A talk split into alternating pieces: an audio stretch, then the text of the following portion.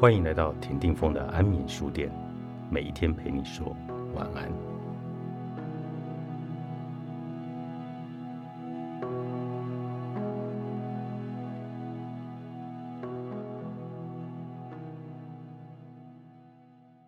把未来的想象融于此刻。有些个案发现，写下对自我的肯定，就改变而言非常的有帮助。这些自我肯定。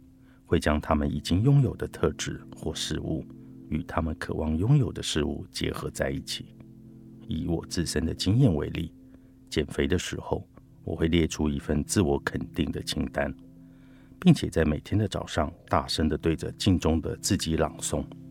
一开始，我会觉得这个举动很蠢，但坚持一阵子之后，发现它真的改变了我与周遭世界互动的方式。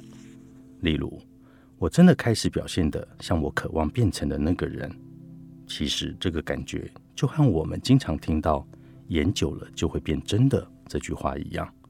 而我个人的体悟是，在追求每个目标之前，其实可以先花一点时间告诉自己，我们在很多方面根本不需要演，因为我们早就多次证明自己拥有那个能力。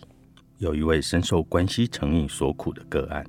希望我能帮助他解决老是想要取悦他人、与他人比较和在意他人对他的看法的举动。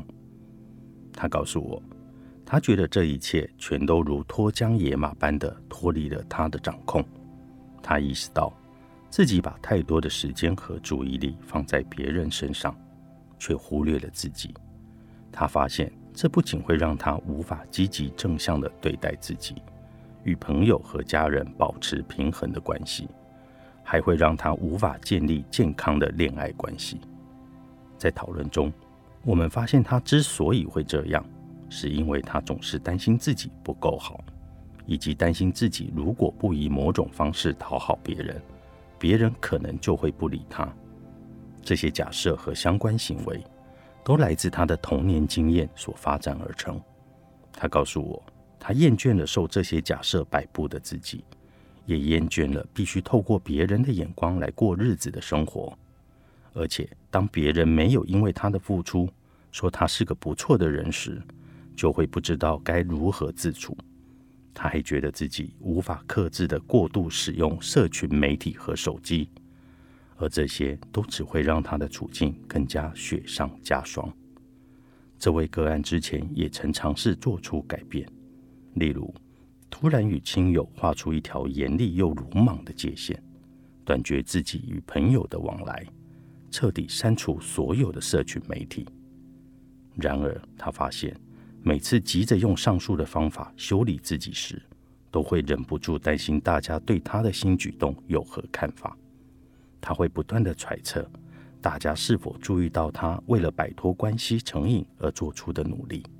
以及他不再更新社群媒体动态的事实，他想知道现在他们是否认为自己是个比他们还要好的人。由此可见，他的这些努力其实并没有解决造成他关系成瘾行为的根本原因。他的自卑和无法展望他自己人生的不同样貌，才是造成他一直用别人的眼光来评断自己价值的症结点。每当他在社群媒体上发布动态，得不到大家回应时，他就会开始疯狂的胡思乱想，不断用各种负面想法凌迟自己。他会告诉自己，他一定是做了什么事得罪到大家，所以他们才会对他视而不见。不过，自从这位个案开始尝试在晨间大声朗读自我肯定的语气后，这一切都变得不一样了。他说。大声朗读这些非常坦诚、合理的陈述，让自己听见这些自我肯定的话语，能帮助他面对改变过程中的触发情境。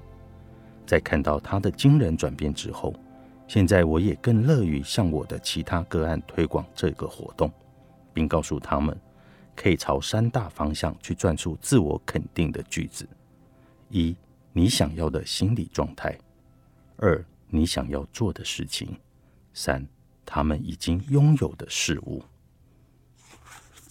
善待自己，即便你不完美。沙鲁·艾扎迪著，起点出版。